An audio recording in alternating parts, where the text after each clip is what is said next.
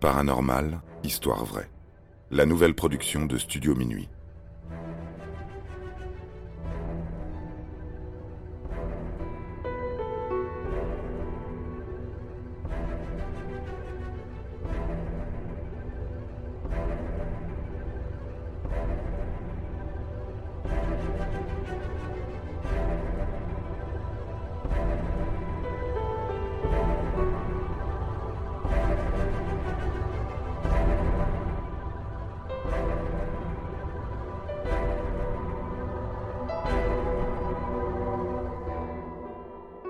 La légende de la pierre philosophale. L'alchimie, cet art de purification de la nature qui a tant obsédé les hommes au cours des siècles du Moyen Âge, est aujourd'hui une pratique perdue.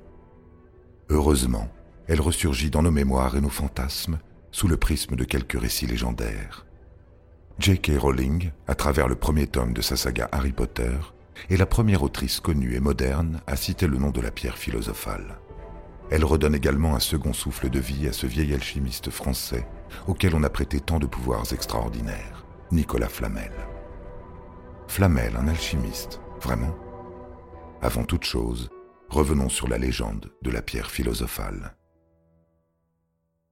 Dans Harry Potter à l'école des sorciers, on nous apprend que cette pierre de couleur rouge sang permettrait d'offrir l'immortalité aux sorciers qui la boivent sous forme d'élixir.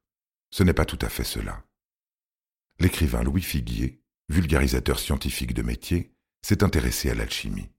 Sans affirmer l'existence de la pierre philosophale, il a su définir ses grandes propriétés. La pierre ne rend pas immortelle. En revanche, elle permet de prolonger la vie d'un individu bien au-delà de ce que la nature le permet. Si elle est autant convoitée, ce n'est pas simplement pour son pouvoir de longévité. Elle pourrait guérir absolument toutes les maladies, mais surtout rendre riche grâce à sa capacité de changer n'importe quel métal vil en métal précieux.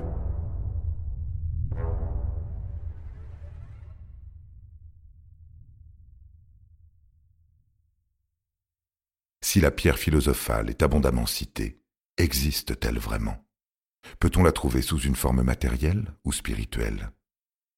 Thomas Vaughan, un philosophe du XVIIe siècle s'intéressant principalement aux questions de l'alchimie, et l'auteur de plusieurs traités alchimiques. Selon bon nombre de ses contemporains, il aurait longtemps cherché l'emplacement de la pierre philosophale sans jamais la trouver. Dans un de ses traités, il nous fait part d'une découverte énigmatique. La matière première de la pierre est la même que la première question de toute chose. Qu'est-ce que cela peut bien signifier? Les penseurs de l'Antiquité sont divisés en deux écoles de pensée. Les premiers, dont font partie quelques grands noms de l'alchimie gréco-égyptienne, comme Zosime de Panopolis ou Ostanès, au IIIe siècle après Jésus-Christ, pensent que l'on trouve des traces de la pierre philosophale dans la Bible. Un récit apocryphe stipule que Dieu aurait informé Adam de l'existence de la pierre. Si l'on ne connaît pas l'emplacement de cet objet mystique, c'est parce qu'il aurait été uniquement transmis par les auteurs des récits sacrés à leur descendance. Cette légende pourrait être construite à partir d'un psaume énigmatique, numéroté 118, que l'on retrouve dans le Nouveau Testament. Je te loue parce que tu m'as exaucé. La pierre qu'ont rejetée ceux qui bâtissent est devenue la principale de l'angle. C'est de l'Éternel que cela est venu. C'est un prodige à nos yeux.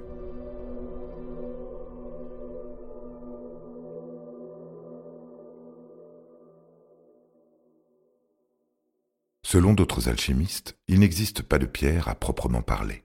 C'est un symbole, une métaphore, prouvant la présence d'une âme en toute chose. La pierre philosophale est l'illustration du concept d'anima mundi. Au Moyen Âge, l'idée d'une pierre pouvant transformer les métaux ressurgit au travers de la pratique alchimique. L'alchimie n'est plus considérée comme une science occulte, mais comme une véritable discipline scientifique. Au 8e siècle, l'alchimiste Geber a écrit plus de 100 traités scientifiques. 22 d'entre eux concernent l'alchimie sous la base de procédés chimiques encore utilisés de nos jours, comme la cristallisation, la sublimation ou l'évaporation. Un savoir en entraînant un autre, Geber est parvenu à théoriser la transmutation d'un métal grâce à une substance appelée alixir en arabe. Celle-ci pourrait bien exister sous la forme d'une poudre rouge résultant de l'écrasement d'une partie de la pierre légendaire. Dans cette théorie, le scientifique mêle à la perfection le mythe et le réel. Tout ceci par bien d'une analyse scientifique de tous les éléments connus. le feu, la terre, l'eau et l'air. Cela lui a permis de mettre en évidence que chaque métal est constitué de ces quatre éléments primaires. Bien plus tard, au XVIe siècle, un alchimiste suisse du nom de Paracels croyait en l'existence d'une substance inconnue, l'alcaeste. Celle-ci serait le tout premier élément duquel seraient dérivés les autres éléments primaires. Il voyait en cette substance la possibilité d'une pierre de pouvoir pouvant réorganiser les éléments de la Terre pour les transformer selon la volonté de l'alchimiste. Un siècle plus tard, on aurait découvert un texte mystique, le Mutus Liber ou livre sans parole. Il serait considéré comme un véritable manuel d'instruction symbolique, avec quinze illustrations pour fabriquer la pierre philosophale.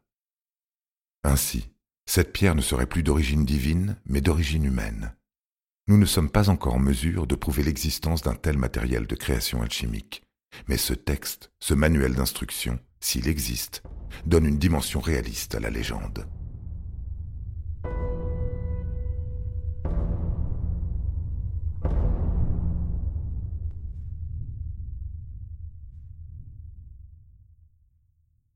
Et si, comme le pensaient les Grecs, la pierre philosophale n'avait rien de matériel?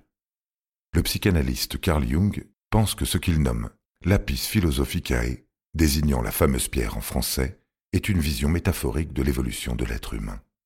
C'est la métamorphose de sa psyché. Plus simplement, on peut voir dans la pierre philosophale l'idée du chemin parcouru par les alchimistes pour essayer de créer le minéral parfait. Car avant toute chose, la pierre est un outil permettant de comprendre le fonctionnement des éléments. La pierre philosophale, en tant que matériel doté de pouvoirs extraordinaires, est surtout une illusion. C'est l'outil de travail des arnaqueurs en tout genre, des bonimenteurs d'autrefois. La pierre est citée de nombreuses fois au cours des siècles passés, et ce n'est pas pour en faire l'éloge. L'une des arnaques les plus connues remonte à 1710, à la toute fin du règne de Louis XIV. Nous sommes en Provence. De Lille, un alchimiste de la région, fait répandre la rumeur qu'il est en possession de la pierre philosophale. Ainsi, il est capable de changer le plomb en or. L'histoire arrive jusqu'aux oreilles d'un riche marchand de Digne, du nom de Jean Taxis.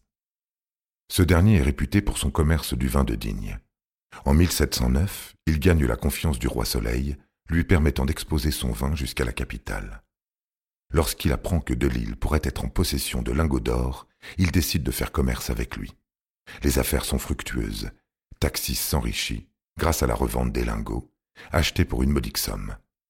Au cours de l'une de ses visites chez le roi, il lui informe du pouvoir extraordinaire de cet alchimiste. Il pense que ce Delille pourrait bien sauver le pays de l'infortune. Dès lors, Louis XIV fait convoquer l'alchimiste à sa cour. Bizarrement, l'idée de se présenter devant le roi n'enchante pas le concerné. Il trouve des excuses pour ne pas se rendre à Paris. Dans ce cas, c'est Paris qui viendra à lui. Le roi se rend compte de l'arnaque. Le plomb demeure du plomb, il a simplement été doré. En revanche, il y a bien quelques lingots d'or. Cependant, il ne constitue qu'une infime partie des pièces revendues. L'alchimiste est jeté en prison pour faux monnayage et décède quelque temps plus tard, le 30 janvier 1712.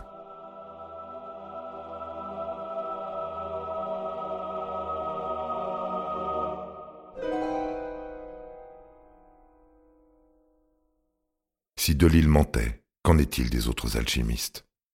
Le célèbre Nicolas Flamel aurait-il pu détenir le secret de la pierre philosophale? En vérité, Nicolas Flamel n'a rien d'un alchimiste. Jusqu'à la fin de sa vie, il a toujours été un écrivain public et un libraire juré. Autrement dit, un marchand de copies de textes pour le compte d'université. Il en va de soi que cet homme était un véritable érudit, se passionnant pour de nombreuses choses. Il aurait pu s'intéresser à l'alchimie, mais il ne l'a jamais pratiqué. Tout comme il n'a jamais été prouvé qu'il se soit lancé dans une véritable quête pour trouver cette pierre mythique. La légende de Flamel et de la pierre naît en réalité d'une croyance. On pensait que les grandes fortunes du Moyen Âge n'étaient possibles que grâce à l'alchimie. Il est vrai qu'après son mariage avec Pernelle, Nicolas Flamel est devenu, par legs notarié, subitement très riche. Pernelle était issu d'une famille très aisée. Le couple n'ayant pas d'enfants, il pouvait se permettre de financer tout un tas de constructions religieuses. Une richesse qui a suscité une grande jalousie dans le Paris du XVe siècle. Dès lors, on attribue à Flamel tout un tas d'ouvrages qu'il n'a jamais écrits. Souvent, par erreur de traduction, comme c'est le cas avec le livre Flamel, qui est en réalité une traduction erronée d'un livre latin, Flos Florum, signifiant la fleur des fleurs. Le livre des laveurs, la traduction française d'un traité alchimique latin du XIVe siècle, rédigé par John Dastin, est également attribué à Flamel, dans une nouvelle version, un siècle plus tard. À la fin de l'année 1500, Jacques Gohori, un médecin très influent, a prétendu avoir trouvé dans la librairie de Nicolas Flamel un ancien livre contenant le secret de la pierre philosophale. Par la tradition orale, la légende a pris de l'ampleur jusqu'à s'imprégner dans nos mémoires collectives. La vérité est décevante, mais il fallait qu'elle soit dite. En somme, la pierre philosophale demeure aujourd'hui encore un fantasme. Cependant, grâce à la recherche, des scientifiques ont découvert le secret de la synthétisation d'un métal en or. En 1941, la manipulation des atomes de mercure avec des neutrons a permis d'obtenir des isotopes d'or radioactifs. Une production très coûteuse et surtout dangereuse, qui ne présente aucun intérêt économique.